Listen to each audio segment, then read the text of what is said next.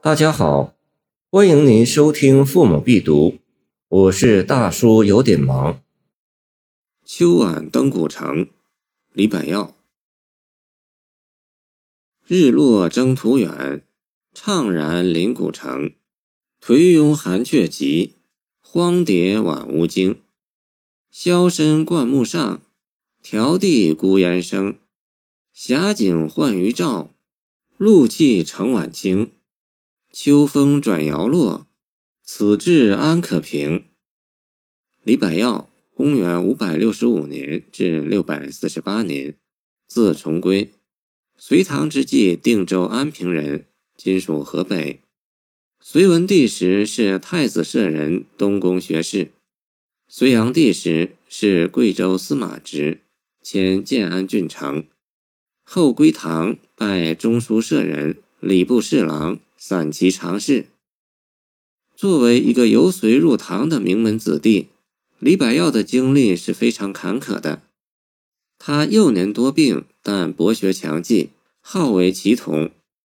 其父李德林在隋文帝时任内史令，即宰相。皇太子杨勇召他为东宫学士。隋炀帝继位，李百药失宠。初为贵州司马，旋即卸职还乡里。入唐又遭李渊猜忌，流放荆州。李世民继皇帝位，重其才名，招拜中书舍人。此时他已年过花甲了，以后不次拔擢，成为李世民身旁的文学重臣。李百药早思沉郁，尤长于五言诗，虽乔同木树，并携吟讽。见《旧唐书·李百药传》，尤其长期外斥阶段创作，写景抒情，吊古咏怀，多诗意愁苦之词，情真调苦，感人至深。《秋晚登古城》就是其中的代表作。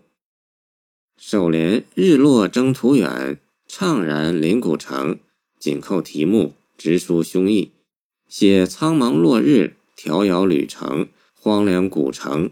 惆怅心境，都是眼前景、寻常事、一般情，信手拈来，融才入诗，倍感凄楚动人，含味隽永，畅叹有致。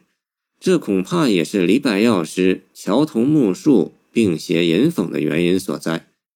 他同类题材创作，如《影城怀古》开始云：“客心悲暮絮，登庸看平路。”登叶县故城叶沈朱良庙，开始云：“总配林秋园，登城望寒日。”无论取材剪裁、立意构思和表现手法方面，都具有上述特点。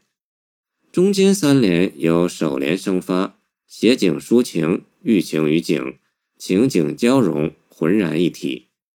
四联颓庸寒雀急，荒蝶晚乌惊。摄取首先映入眼帘的城头景物，颓庸荒蝶，寒雀晚屋。上句一个急字，下句一个惊字，意思矛盾，实则相辅相成，目的无非都在突出古城的荒凉。萧深灌木上，迢递孤烟生。诗人的视野逐步转移，看到的又是另一种景象。城下连片灌木丛的上空升起袅袅炊烟，但这灌木孤烟和颓庸荒蝶一样，同样突出古城的荒凉，同样烘托诗人内心的落寞。霞景换渔照，露气成晚晴，与前两联又不同。随着视野的延伸、拓展、扩大，景物也有所变化。写高空的彩霞折射出夕阳的余照。原野的露气净化了傍晚的清景，显得明媚一些。而且情随景迁，诗人内心的忧郁似乎也得到某种程度的缓解，变得开朗一些。但一个“余”字，一个“晚”字，仍然制约着写景抒情的基调。霞景虽迷人，但毕竟是余照；露气虽怡神，但毕竟是晚清。此景此情。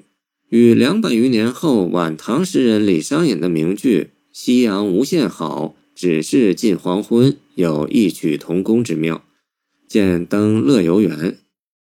由于中间三联写景抒情手法的巧妙铺垫，诗就水到渠成地过渡到了尾联的强烈抒情。秋风转摇落，此志安可平，结得极妙，呼应首联，但感情有起伏，可以发现逐渐加强的迹象。如果说开始的怅然临古城只是诗人淡淡的自我慰叹，抒发内心的惆怅落寞，那结束的此志安可平却是诗人对现实的强烈抗议，书写孤愤，挥斥忧郁。本诗风格刚劲，语言洗练，和魏征的述怀、虞世南的捷克少年场行，都是初唐诗坛不可多得的结构加实。根据秋晚登古城具体内容，并结合李百药生平行踪探索，此诗当创作于某次外放途中，写的是真情实感，不是无病呻吟，所以能打动读者的心弦。谢谢您的收听，欢迎您继续收听我们的后续节目。